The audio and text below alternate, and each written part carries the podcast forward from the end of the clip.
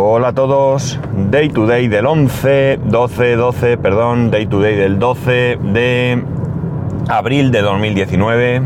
Son las 7.55 y 12 grados y medio en Alicante. Tema recurrente, venga. De vez en cuando repito, me repito a veces, pero es que va pasando el tiempo y veo cosas que no, no, eh, no cambian, ¿no? Y, y me sorprende. Eh, una de las cosas que tenemos que hacer en nuestro trabajo es instalar el sistema operativo en los equipos de la universidad. Eh, esto puede ser bien porque haya algún equipo que en su momento eh, tenía Windows 7 y ahora pues le pone Windows 10. puede ser porque se haya degradado el equipo, se haya roto el disco duro y hay que ponerle Windows 10 Allí el, eh, ahora mismo, actualmente, el sistema principal es Windows 10 y de momento todavía hay algunos equipos con Windows 7, que esto va a cambiar en breve, que son equipos que por su antigüedad pues con Windows 10 no van bien, ¿no? Pero digo, ya digo, esto va a cambiar en breve, este mismo año está previsto que se migre. Y luego, pues también está eh, eh, instalar Windows 10 en equipos nuevos, ¿no? Hay dos clases de equipos, son los equipos que pertenecen al personal de la universidad y los equipos que, pertenecen a los personal docente, personal investigador, etcétera, etcétera, ¿de acuerdo? Básicamente el trabajo es el mismo, ¿no? La diferencia es a lo mejor de dónde proviene el equipo, ¿no?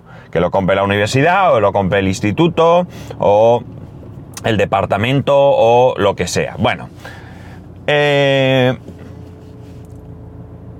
ayer, ayer concretamente, de un determinado departamento, nos pasaron unos tickets para eh, instalar Windows. Eh, muchos equipos ya los venden con Windows, pero generalmente vienen con Windows Home y se acabó. Y lo que la universidad hace, lo que la universidad tiene es preparada una maqueta donde ya viene Windows 10 eh, Pro. Eh, una, la universidad tiene una licencia corporativa de Windows 10 Pro, es decir, que se puede instalar en muchos, ordenadores. Eh, al menos en Office hay un número determinado de ordenadores, pero cuando se llega a ese número, pues compran otra licencia, no hay, no hay problema al respecto. como he dicho, Office hay una licencia corporativa también. ¿Qué más? Adobe Acrobat eh, también, Pro, también con licencia corporativa. Eh, antivirus, se paga un antivirus, una suscripción a un antivirus, un antivirus concreto que ellos han determinado que es bueno. Y bueno, así hay una serie de herramientas que, eh, bueno, que, se instalan por defecto. Es decir, cuando nosotros instalamos esa maqueta, todo esto ya está instalado, solo hay que terminar de realizar la activación. Eh, eh, en algún caso hay que meter el número de serie porque no está, no está puesto. Y bueno, configurar un poco el perfil del usuario, ¿no? Lo que se suele hacer es pues configurarle Outlook, eh, instalarle algún programa adicional eh, hay programas que la universidad, eh, eh, de, los, de los que la universidad tiene licencia, ¿vale? Pero que no se le instalan a todo el mundo porque no lo necesitan y es absurdo instalarle esos programas a todo el mundo. Simplemente pues de determinados departamentos, pues a lo mejor... Bueno, se vamos a poner un ejemplo que me viene a la cabeza. vamos a suponer que hay un departamento determinado que necesita AutoCAD pues la licencia tiene una licencia, la, licencia no, la universidad tiene comprar las licencias necesarias de AutoCAD y se le instalan a las personas que trabajan con AutoCAD, ¿no? Vamos a suponer en alguno de los departamentos que lo requiriesen. Bien, como veis, esto es muy sencillo porque nosotros vamos, es un procedimiento muy estándar, es un procedimiento que sufre pequeñas variaciones según a quién se le instala y por tanto es muy fácil de instalar.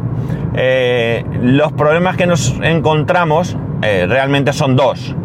Mm, no problemas, sino mm, las incomodidades con las que nos encontramos son dos. Por un lado está el hecho de que eh, Bueno, pues hay muchísimos usuarios que lo de hacer copias de seguridad, pues como que no. Como que ¿para qué voy a hacer copia de seguridad si lo tengo en el ordenador? Qué tontería y qué pérdida de tiempo, ¿no? Eh, con lo cual, pues nosotros tenemos que traspasar los datos dos veces.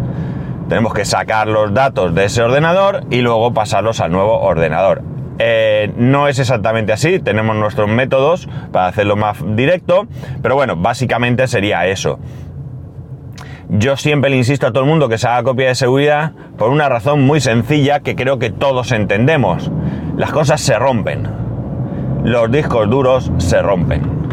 Por tanto, tener tu trabajo, el trabajo que has estado haciendo durante quizás mucho tiempo, eh, sin copia de seguridad, a mí me parece una aberración. Pero bueno, oye, cada uno es cada uno. Y luego cuando nosotros vamos y le decimos el disco se ha muerto y yo te pongo uno nuevo y te instalo y ya está. Y entonces dicen, ya, pero ¿y lo que tenía? Pues enhorabuena, amigo. Lo que tenías ya no lo tienes, ¿ves? Has ganado, has ganado, has ganado espacio un disco, ¿eh? ¿Has visto qué bien? Has ganado espacio un disco. Y entonces es cuando vienen a, eh, los problemas. Pero, insisto, no es este el tema de hoy, aunque es otro de los temas recurrentes, las copias de seguridad. Y eh, es una de las incomodidades, porque es una de las cosas que nos hacen perder tiempo, ¿no? Y luego hay otra cosa que es la que yo eh, quería traer, que es la que nos hace también perder algo de tiempo y que sigo sin entender. Mirad, ayer instalamos, como digo, instalé dos equipos. Dos equipos exactamente iguales. Concretamente eran dos, mini torre, creo que lo llamaban, eran dos mini torre, pero no recuerdo exactamente si, bueno, eran de HP, no recuerdo si HP les daba este nombre. El caso es que eran, el modelo era el, modelo era el 290 G2, creo recordar. Eh, este, estos equipos venían eh, con un i5 de octava generación y 8 GB de RAM, ¿vale? Son equipos para eh, unos departamentos mm, que mm, son más bien para uso ofimático, ¿eh? no tienen ninguna necesidad especial. Aún así, están bien. Entiendo que venían con una, entiendo no, venían con una tarjeta gráfica Intel integrada, creo recordar, creo recordar, tampoco me fijé muy bien. Eh, sí me fijé, pero vamos, no lo recuerdo. Y, y un disco duro de 500 gigas. Y aquí es donde chocamos. Es decir, mirar, un equipo que realmente eh, no requiere de mucho, de mucho, de mucha potencia, ¿no? Realmente con que vaya bien con, con Office, con Word, eh, Excel, que vaya bien navegando, eh, que abra bien los PDFs, que cuando lance impresión lo haga rápido y demás, está más que suficiente. Este equipo está, tiene la suficiente potencia como para para, para cumplir eh, con desahogo con todas estas tareas. Pero nos encontramos con un disco duro mecánico de 5400 revoluciones que realmente lo hace penoso. Lo hace penoso. Está claro que es un tema de, eh, ahorro, es decir, eh, si yo pongo un disco mecánico, me puedo ajustar más el precio del ordenador que si pongo un disco SSD. Pero yo creo que eh, alguien tiene que romper esta tendencia. Alguien, alguien, algún fabricante debe de llegar y decir, mira, pues yo a partir de ya no voy a poner ningún, disco mecánico, ninguno.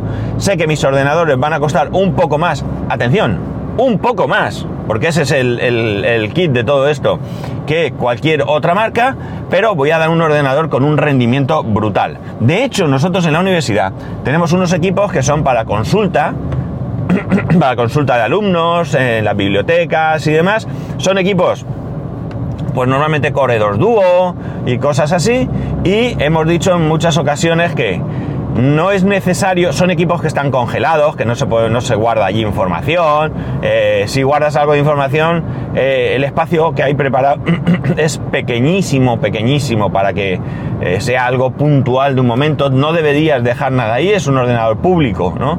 Y, es, eh, ya digo, están congelados, ahí no puedes instalar ni nada, pero en el momento que se reinicia se borra todo, excepto esa pequeña unidad que digo que está ahí, que no sé si es de un giga o algo así, es decir, que es para algo muy puntual.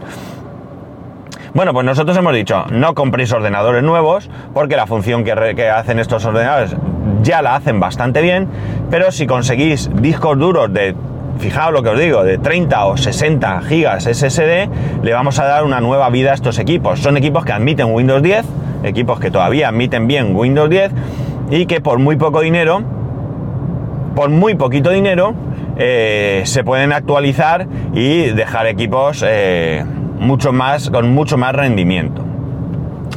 Eh, ayer cuando instalaba estos equipos te dabas cuenta que una vez que ya estaban en marcha, una vez que ese equipo ya había arrancado, una vez que el equipo eh, ya tenía todo configurado, eh, iba con soltura, iba con alegría, ¿no? Eh, teniendo en cuenta siempre que yo en ese momento ya no hacía accesos realmente grandes al disco duro.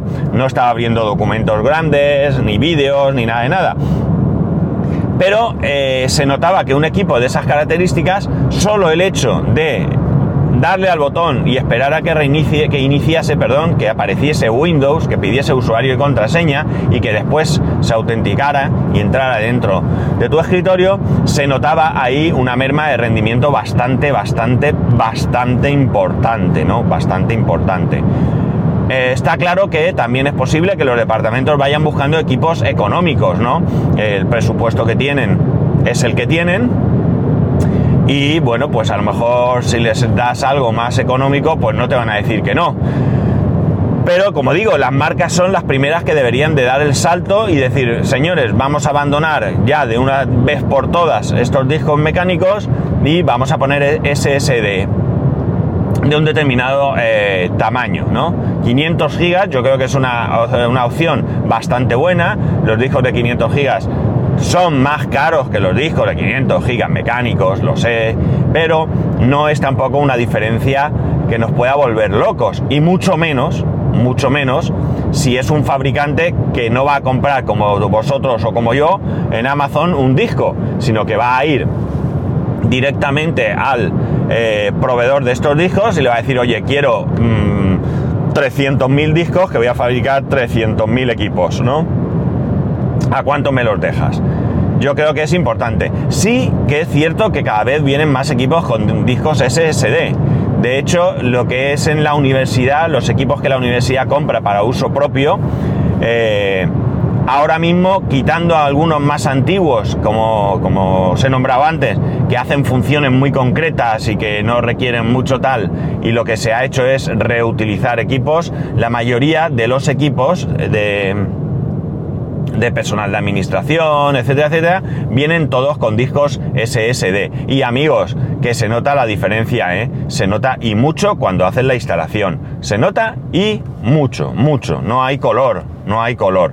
O sea, la diferencia es bastante importante. De hecho, yo creo que la revolución, la verdadera revolución en la informática personal no ha venido con las grandes ampliaciones de memoria ni con los procesadores con tremendas velocidades y eh, chorropecientos mil núcleos y no sé cuántos nanómetros de, tal. Eh, em, no, no, no, no. Para mí la auténtica revolución ha sido el disco SSD. De verdad. Esto es, aquí, sí que se, aquí sí que aplicaría yo la frase realmente de cómo hemos podido vivir sin discos SSD. Y ojo, que dentro de 50 años alguien dirá cómo hemos podido vivir sin lo que sea que toque dentro de 50 años, ¿no? Pero sí que es cierto que cualquier equipo que coges, cualquiera, cualquiera, da igual, por muy antiguo que sea, le metes un disco SSD y le das una nueva vida, le das una nueva vida, no tiene nada que ver, no, no, hay, no hay color con, lo que, con lo que puede ser eh, tener un disco mecánico. Eh, el otro día estuvimos eh, instalando en un equipo también, tenía un disco mecánico de 7200, un poquito más rápido, y ni por esas veías tú que la velocidad fuese realmente eh, importante, ¿no? Evidentemente en su momento, en su día, por aquel entonces, ¿no? Eh, tener un disco de 7200 revoluciones era mejor que uno de 5400. A día de hoy, a día de hoy, eh, me da exactamente igual que tenga uno u otro porque realmente es que yo personalmente no llego a apreciar una diferencia como para que me llame la atención. ¿Que la habrá? Pues hombre, evidentemente tiene que haberla si va más rápido, ¿no? Pero no es una diferencia tan importante como para, ah, para que se note. Cierto es que los HP estos que os he hablado deben ser de equipos bastante, bastante económicos, bastante económicos, quitando que delante pone HP y eso hay que pagarlo, deben ser bastante económicos porque, eh, bueno, lo vi por dentro y realmente el equipo, no sé, tiene una caja que la puedes utilizar también para meter... Eh, qué sé yo, los pendrive, ¿eh? tú coges todos los pendrives que tienes y los discos externos y los puedes guardar dentro ahí almacenados para cuando te hagan falta. No necesitas un armario aparte porque había mucho espacio. Y eso que eran mini torres, no eran muy grandes, pero tienen, cada vez las placas son más contenidas y las fuentes de alimentación cada vez son más pequeñas, etcétera, etcétera. Y eso también hace que, el equipo, eh, bueno, en teoría debía reducir, pero bueno, en este caso ya digo, era un, un cacharro bastante grande para lo que, para lo que podía ser, ¿no? Para lo que podía ser. Otra cosa que me llama la atención es que sigan vendiendo con unidades, viniendo, perdón, con unidades de DVD. Me llama mucho la atención. No tengo, mm, por lo general, puedo deciros que la utilización de, una, de un lector o grabador de DVD es nula, eh, nula, nula, nula. Para no mentir, no sé por qué hemos... Ah, sí, uno de los equipos nuevos que hay en la universidad tuvimos que instalarlos con Windows 7 por un determinado programa que, que solo iba con Windows... Bueno, sé, un rollo, no me acuerdo muy bien, la verdad. Pero vamos, era algo relacionado con un programa que tenía que ir en Windows 7 y demás eso. Y esos equipos sí que vienen con un, con un DVD con drivers para diferentes sistemas operativos. Esos drivers no están en, internet. Eh, y utilicé ese disco, pero bueno, que podían estar, en vez de hacer DVDs, el fabricante podía tenerlos en su página web y yo los descargado y haberlos instalado y, hubiéramos terminado. Pero no, no es el caso, ¿no? No es el caso. Eh, como digo, me sorprende que vengan con una unidad de DVD. O sea, es decir, ahora mismo una unidad de DVD vale eh, nada y menos. O sea, son tremendamente baratas. Se pueden encontrar unidades de DVD externas eh, por 20 euros o menos a lo mejor. Pero bueno, elimina la unidad de DVD y pone un disco SSD. Y oye, ¿qué quieres que te diga? Vas a probablemente el precio todavía varía un poco hacia, hacia el alza, pero eh, vas a tener un equipo de mejores características. Sinceramente no lo entiendo, es decir, el cuello de botella de los equipos de hoy en día no es ni más ni menos que el disco duro, ni más ni menos, de verdad. O sea, lo tengo súper comprobado, da igual la memoria que le pongas, da igual lo que hagas, que, sí, que si en vez de 4 gigas tiene 8 va un poco mejor, eh, pero que si en vez de un procesador Core 2 Duo tiene un i3 va mejor y si tiene un i5 va un poco mejor, pero son pequeños saltos. Evidentemente hablo de eh, la utilización que habitualmente yo me encuentro, ¿no? En otros casos muy concretos en los que requieras potencia procesador, pues eh, se notará más. Pero en esto, todos estos equipos que nosotros vemos prácticamente día a día, ya os digo yo que un SSD le da una segunda vida al ordenador y estamos hablando de muy poco dinero. Yo ya lo he hecho aquí, no me cansaré de hacerlo. Yo os recomiendo que eh, en cuanto podáis os compréis un disco SSD. Las combinaciones son múltiples. Eh, los discos SSD son muy caros. No, muy caros no. Son más caros que los discos convencionales eh, por tanto, a igualdad de precio tendremos menos gigas. Pero también os digo una cosa, si tenéis un equipo medio decente, un equipo que tenga USB 3.0, podéis coger ese disco mecánico que tenéis dentro del ordenador, lo ponéis dentro de una caja USB 3.0 o 3.1, si tenéis, mejor todavía, cuanto más mejor, eh, tiráis todo del disco SSD y ese disco lo guardáis para almacenamiento de cosas a las que no tengáis que acceder continuamente. ¿Vale? Y con eso os aseguro que vais a haber renovado vuestro equipo. Pero sin ningún tipo de duda. Y yo sé que esto ya lo sabéis. Eh, pero de verdad, que es que es una gran inversión lo de los discos SSD. Mm, pero que no entiendo yo, como que es el tema real que hoy aquí eh, quiero exponer, cómo los fabricantes siguen poniendo discos mecánicos. De verdad, en portátiles, en sobremesa, da igual. Eh, la única explicación, la que he dicho, un tema de contención de precios pero es que al final, si todo el mundo se tira por ese camino, yo creo que vamos a ganar. Eh, y ellos también. Es decir, eh, evidentemente si ahora sale una marca X, pone equipos con SSD eh, que son más caros que la competencia, pues ahí van a tener una curva hacia abajo pero que, bueno, para eso están los profesionales o estamos los profesionales, ¿no? para recomendar y, ante un buen equipo y otro buen equipo, uno con SSD y otro no, pues recomendaremos el SSD y al final esto será una cadena uno tras otro que no puedan, no se podrá parar. Creo que los discos mecánicos deberían desaparecer ya. Cierto es que los discos SSD tienen otros problemas. Cuidado, cuidado, esto también hay que advertirlo. Un disco mecánico que se avería tiene más posibilidades de recuperarse información que un SSD que se avería, ¿vale? O sea, esto también hay que tenerlo en cuenta. Pero amigos, volvemos a lo de siempre. Si es que lo que hay que hacer es copia de seguridad, no hay que confiar eh, todo a, un único dispositivo. Y que no hace falta quizás ser tan eh, metódico con las copias de seguridad y tener una copia, la copia los datos en tu ordenador, una copia en un disco externo, una copia en la nube, una copia en la casa de tu suegra. No, quizás no es necesario tanto, pero como mínimo, como mínimo mínimo, tienes que tener una copia de seguridad. Eso es lo mínimo, mínimo recomendable. Una única copia de seguridad. A partir de ahí, pues tus posibilidades son múltiples y ya puedes ver qué hacer. Yo podría tener una opción, que lamentablemente no la tengo porque no entro. En la universidad hay espacio ilimitado en Google, pero a mí no me lo han dado. Como yo soy una empresa externa, pues a mí no me han dado ese espacio. Tampoco lo necesitaría ilimitado. Pero bueno, no me lo han dado. Como no me lo han dado, pues me fastidio y no lo puedo usar.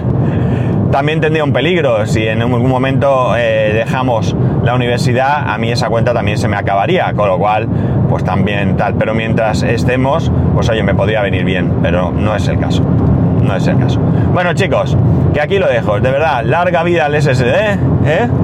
Eh, ahorrar vuestros dineritos para comprar un SSD que no lo ha hecho ya. Estoy seguro que muchos de vosotros lo habéis hecho y otros muchos lo tenéis en mente.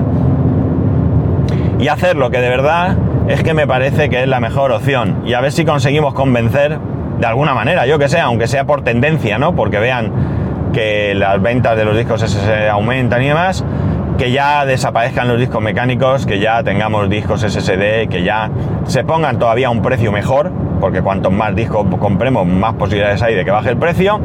Y yo, que en casa no tengo ningún, bueno, en el servidor cierto es que los discos de almacenaje son mecánicos y en el ordenador de mi hijo cierto es que el disco mecánico que en su momento venía de origen sigue estando dentro, pero él tira todo de su SSD.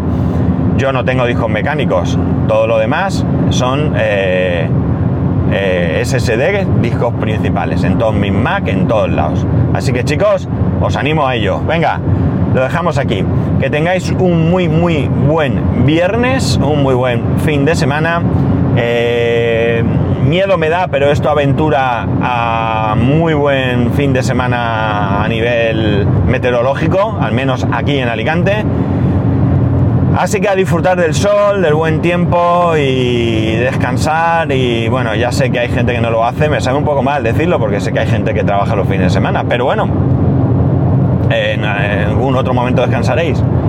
Y que ya sabéis dónde podéis escribirme, que no dudéis en hacerlo y que nos escuchamos el lunes.